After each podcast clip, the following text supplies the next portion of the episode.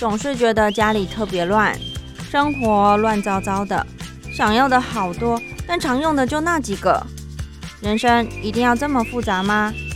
其实生活可以很简单，请听你的减法生活。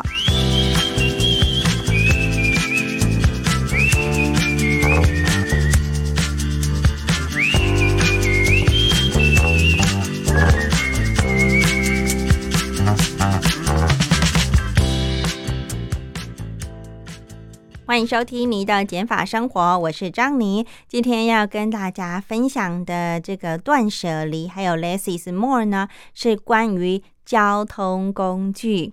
诶，讲到交通工具，不知道听众朋友们平常这个交通工具是使用哪个方式呢？是开车、机车，或者是大众运输工具呢？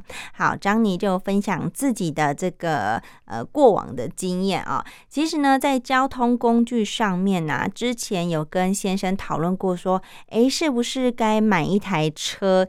然后代步呢？好，我先讲，我现在是住在台北市，呃，一个非常交通非常乱的一个地方哦，因为人多嘛，人多车就会多嘛。好，那时候就会想说，哎，到底要不要买一台车啊？那我们不一定要买新的啊，买个二手，然后小一台、小台一点的，比如说 Yaris 啊那种，呃。比较小的、轻巧的这种车子，那其实呢有在考虑。那那时候是因为考量到说，哦，停车真的是很麻烦的一件事情，再加上如果家里没有。嗯，停车位的话，等于你每次回来就要找这个停车格嘛，或者是空的这个地方，就是一个问题。再来，如果你买车的话呢，你就会有这个牌照税呀、燃料税呀，还有定期这个保养的一些费用等等的。那其实到底有没有需要？嗯，买一台车呢，就现阶段我们来说，好像又没有到那个那么的必要。因为那时候会想买车，是因为下雨天嘛，就是如果有开车的话，是最方便的啊。你不用淋到雨，或者是你不用穿雨衣拿。呃，拿这个雨伞嘛，你就直接到车里面，然后你又可以有一个很温暖的一个环境，非常的轻松。那再来呢，就是如果有小朋友的话，呃，买台车会是比较安全的，因为你可以放安全座椅嘛，那你这样也会比较安心。对于呃，如果真的，万一发生什么事故的话，至少有一个金呃，这个比较安全的一个壳保护着大家的一家人的这个安全，而不是用肉身去承担嘛，对不对？所以呢，因为基于这个一开始这些的考量，就很犹豫说啊，到底是要省钱还是求安全？可是呢，呃，等我们。过阵子冷静下来，才发现其实我们也还没有要生小孩。那呃，有有要是有以后会生小孩的这个打算，可是就就现阶段这个这一两年是不会那么快的。那这个小孩的因素就不能当为这个买车的条件之一嘛？好，再来呢，嗯，还有什么一定要我们买车？就是舒适度嘛。那舒适度的部分确实它还是存在着，可是因为它的不方便度，还有这个停车的部分嘛，那还有这个就是花费的部分，到底符不符合我们现在的一个想要做的事情？那后来考量就是因为。汽车毕竟是消耗品，你一旦买了之后呢，就是开始跌嘛。当然，你也没有想说要把它当成就是会累积资产的一个东西，它就是一个工具，你使用就是会有一些损耗的一个状况的发生。所以呢，就是全盘考量之下呢，其实我跟我先生在购买什么东西或者是一些比较重大的决定的时候，都会这样子做一个讨论，就是它的优劣，嗯。有哪一些，然后一条一条列出来，这样的讨论这个考量，这样子。后来呢，就决定，好吧，那我们就是先不要买车，就先买一个机机车。好，这个会讨论到这个一个契机，是因为那时候我的机车坏掉了，然后那时候呢，就在想说啊，到底要买一台车，还是再买一台机车好了？那因为这个原因呢，后来我们决定，那就买一台。机车喽，那后来呢？其实我发现这个决定对我们来说是对的。怎么说呢？因为我们现在是租的房子嘛，所以也没有停车的位置。那机车呢是比较好这个停放的一个这个交通工具，所以对我们来说，哎，其实这个只要每次回家啊，或者是出门啊，都可以用。这个机车的方式来骑乘也比较方便，当然不方便就是如果下雨天呐，真的是很烦，因为你又要穿雨衣，然后又要记得带伞，然后又有安全帽很大一个，就真的是比较不方便。可是对我们来说，嗯，机车还是比较好的一个交通工具。再来就是我想到就是，嗯。如果真的是雨很大，或者是已经呃不想不方便，或比如说当时的嗯当下的我们可能已经感冒啊，或者是或者是身体不舒服的话，我们如何呃实践这个 less is more 的这个观念呢？其实现在有非常多的替代方案。好，我举的是台北市的例子哦，例如说。嗯，假设真的，比如说，呃，再再来就是，如果你东西真的大包小包啊，比如说你有一个很大的行李箱，那你是不是机车就不方便载？这时候 没有关系，我们有很多的这个运输工具，好，例如刚刚有讲的，例如叫 Uber 啊，Uber 真的很方便，张妮就使用过好多次，而且有时候还比计程车还要便宜，因为你可以选这个。呃，这个代步的，比如说，如果你不要选到精英，你选到一般的车子的话，其实它的费用，嗯，不会很贵哦，而且还，我觉得 CP 值还不错。那有时候还会有一些呃优惠方案，不不定期的这个推出啦。可是我觉得我没有要追求这个，我只是要一个方便性。那有需要的时候我就会叫，而且它可以直接到你指定的你现在这个位置的地方。然后等待，那而且你也可以马上在手机上可以看到说，哎，剩几分钟他就来了。通常他都会找这个离你最近的这个 Uber 司机，然后请他来载你这样子。那 Uber 并不是所有地方有啊，像我知道就可能是高雄啊、嗯台北啊、新北这种比较繁荣的地方啊，优先会有。那之前我在台南没有的时候呢？嗯，我就只得叫计程车，所以其实也没有关系，没有 Uber 还有计程车嘛，然后就多等一下，或者是在路上稍微等一下，招个手，或许就会有了。好，这个是汽车的替代方案，再来是 i r o n i r o n 其实也不错。嗯，你可以使用艾润来做租车。比如说，如果我们要去外地比较远的地方玩，然后又不是只有我们两个人，有时候会找妈妈或者是这个弟弟一起玩。比如说三个人、四个人或者是五个人以上的时候呢，张宁也非常推荐可以租车这个方式来做使用哦。一嗯，一天其实要看有没有什么连续假期啦。那平常的假日呢，就一天两千到三千左右。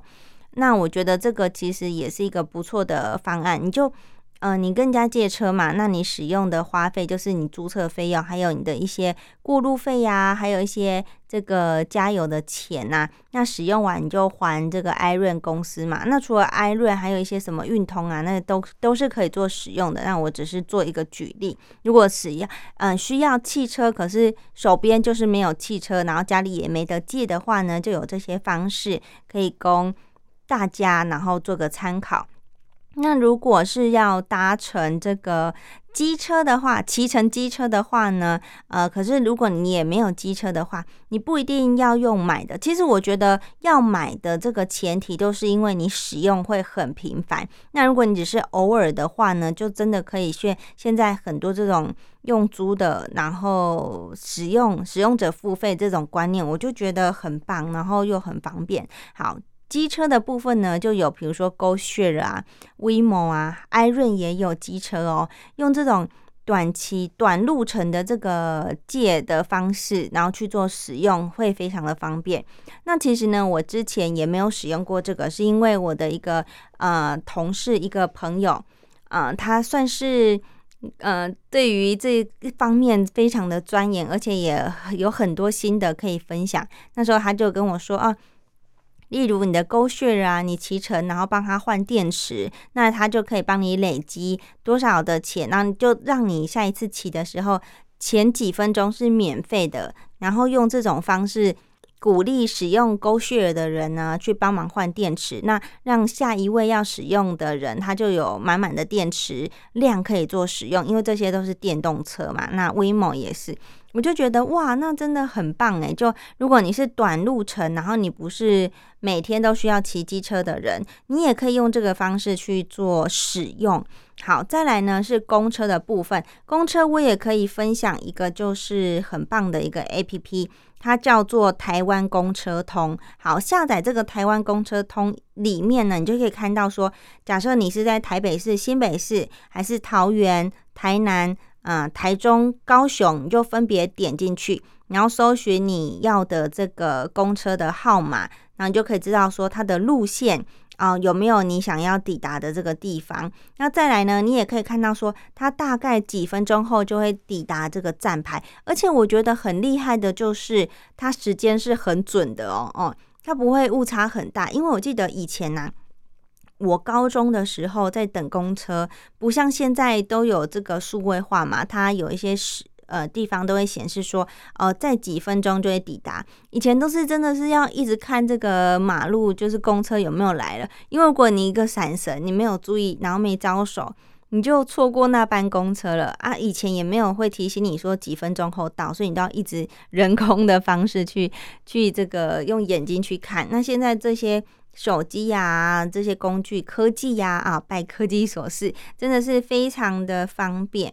那再来呢，这个台湾公车通 A P P 呢，还有个公路客运。比如说我曾经，比如说到林边，屏东的林边，那我就可以搜寻一些客运啊，然后去看说，哎。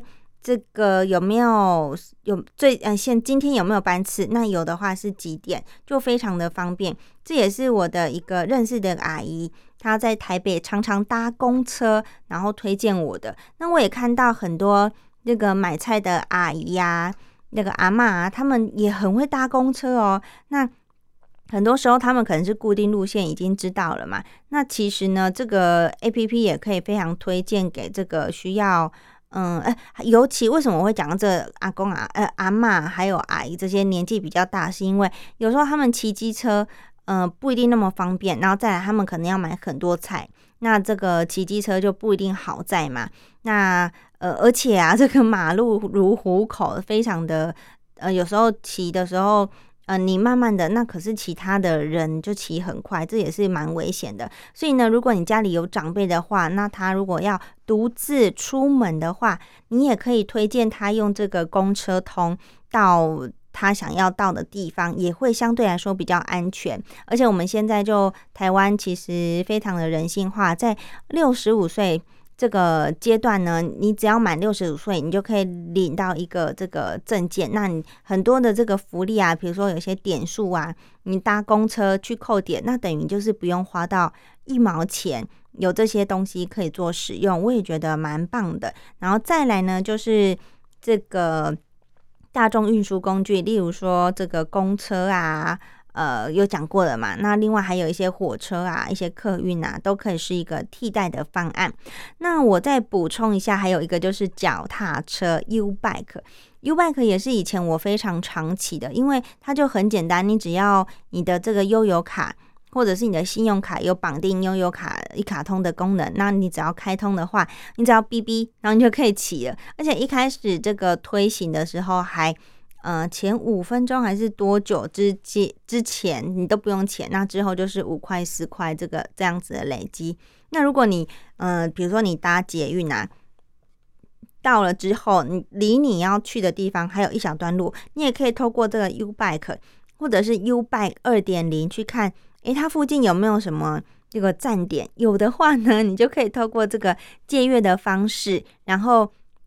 骑脚踏车 哈，骑 U bike 或者是高雄、台中都有一些自己的这个脚踏车的一个服务，然后你就可以骑到离你目的地最近的地方，然后停停站之后再走过去就好了。那如果这个是比较稍微可能要走比较远，然后刚好又有站点的话，那如果真的蛮近的话，那就直接走走路过去就好啦。那好，刚刚我有补充的就是这些。呃，运输工具以外，还有一个就是捷运。我觉得台北捷运真的是非常的方便，而且它可以到达的这个地方 又越来越多了。现在也一直都在盖新的这个捷运路线嘛。再来呢，就是除了台北以外，其实现在台中、高雄都一一直在扩它的点，我觉得这个其实还蛮方便。可是对于高雄来说的话，没有那么方便，是因为它的点，它的站点没有像台北那么的密集。所以在南部的时候，我还是习惯就是骑机车啊，除非去的地方真的比较远，然后它的它的这个捷运站点又离我想要到的地方比较近，我才会选择这个捷运。好，这个是以上的分享，而且台北真的很方便啊！你好，假设你以后可以出国的话，你就到台北这个捷运站，然后呢，再到再要转乘这个桃园机场捷运，都非常方便。所以我觉得，嗯，真的好像不需要真的自己买一台车，然后再加上在台北停车真的是越来越贵，而且这嗯新闻有说嘛，可能这个。呃，公有停车位呢，嗯，会涨价，每小时可能最高额度是来到一百五十元哦。哇，你停一天就要一百五，那这个算是便宜的，因为公有的嘛。那如果你那些私有的，有些不会有一个最高上限，就一直累加上去，这个费用也是蛮惊人的。有些比较市中心，例如一小时就要五十块、六十块那种，真的是很可怕，甚至有一小时一百块的哦。所以。呃，如果你找得到位置，然后你想说啊，付点钱，赶快有位置停，那就好。那如果没有位置停，你又又得在那里绕来绕去，也是真的非常劳心劳力的一件事情。好，所以这个是关于今天分享有关交通工具的一个这个经验啊。列呃，我断舍离的是断了车子嘛，哈，就是想说啊，算了，不一定要现在马上拥有一台车。可是如果我有小朋友，我可能就会真的是优先考量有一台车哦。好，那如果呢现在没有一台车的话呢，我要如何使用其他的交通运输工具呢？包含呃租借的汽车，好，再来就是 Uber 计程车。那机车的部分呢，就有 U Bike 呃呃 Go Share，那 WeMo 还有 Iron 可以做使用。那脚踏车的部分呢，就有各地的 U Bike 或者是什么微笑 Bike 等等的。再来呢，大个这个大众运输工具啊，就有公车啊，还有一些这个捷运。好，再来就是火车、客运等等的。那最后一个呢，就是步行当做运动啦，双脚就是最棒的一个交通运输工具嘛，就是承载着你，而且在你身上。那如果你不时间不急不赶的话，有时候慢慢散步到你想要到的地方，也是一个让身体健康的一个方式哦。嗯。不过呢，张妮想要做一个分享，就是如果你有骑乘一些，或是你有租借来的这个运输工具，你要看清楚它的区域范围哦。像我之前 有一次是我自己的问题啦，我没有看清楚，就是我有借这个 Go Share，然后我借的时候呢是在台北市的范围，可是呢那时候它的这个服务范围呢没有到淡水，那因为那时候我是要到淡水嘛，我就想说用骑的。比较快，比较方便。那我就骑骑骑骑到淡水之后呢，发现啊，已经快没有油了。然后没关系，我就是先停好到我要到的地方，然后之后再去加油，就换电池啊。然后呢，我停了之后发现我没有办法按我的手机，就是先暂停，然后就是结束计费。我发现为什么会这样啊？我还当下还不知道，我还赶快打给客服说会不会是什么系统的问题啊，还是手机等等注册有问题？后来我才终于发现是因为淡水没有在它的服务范围，所以这里是不可以，这个地方是不可以让它归还的，所以导致有这样的误会产生。那我就赶快。办完我的事情之后，又赶快骑这个机车，然后赶快到这个狗血去换电池。再加上当时电池已经快没了，然后我不能还嘛，所以我等于就是只能先暂停放在那边，然后让它继续计费。然后电池呢也是一样慢慢的在消耗掉，就让我非常的紧张。然后最后终于换电池，再骑回台北市的时候，我才觉得哦松了一口气。所以这个张你的一个这个。经验呢，惨痛的经验分享给听众朋友们，一定要记得看清楚他服务的范围哦，不要不小心骑到他没有服务的范围，那你就没有办法去做归还，费用会继续累计哦。最后再分享一个关于停车好用的 A P P，叫做 U Space。停停圈。那这个呢，主要使用是，比如说它可以搜寻有一些住家啦，它比如说是透天呐，那它旁边有一小块空地，它不不用做使用，那它就会用这个空间租借给。需要呃需要停车的一些朋友们，那如果你停车的时候才会计费，那这个 U Space 停停圈就是让你搜寻，诶，有哪些类似这样子，它不是公有的这个停车场，可是它有自己的空间可以借用给你暂时停，然后计费，我觉得这也是蛮好用。我是看到我朋友在用，就问他说，诶，这个是什么 A P P 呀？这么查就可以这样查询，然后也是蛮方便的，然后就一直。呃，存在我的手机，想说啊，哪一天如果有人开车，然后找不到停车位的话，我就可以帮个忙，然后搜寻。我觉得这也是蛮推荐的一个 A P P，提供给听众朋友们。好，以上是今天的这个你的减法生活，感谢你的收听，我是张妮，我们下次见，拜拜。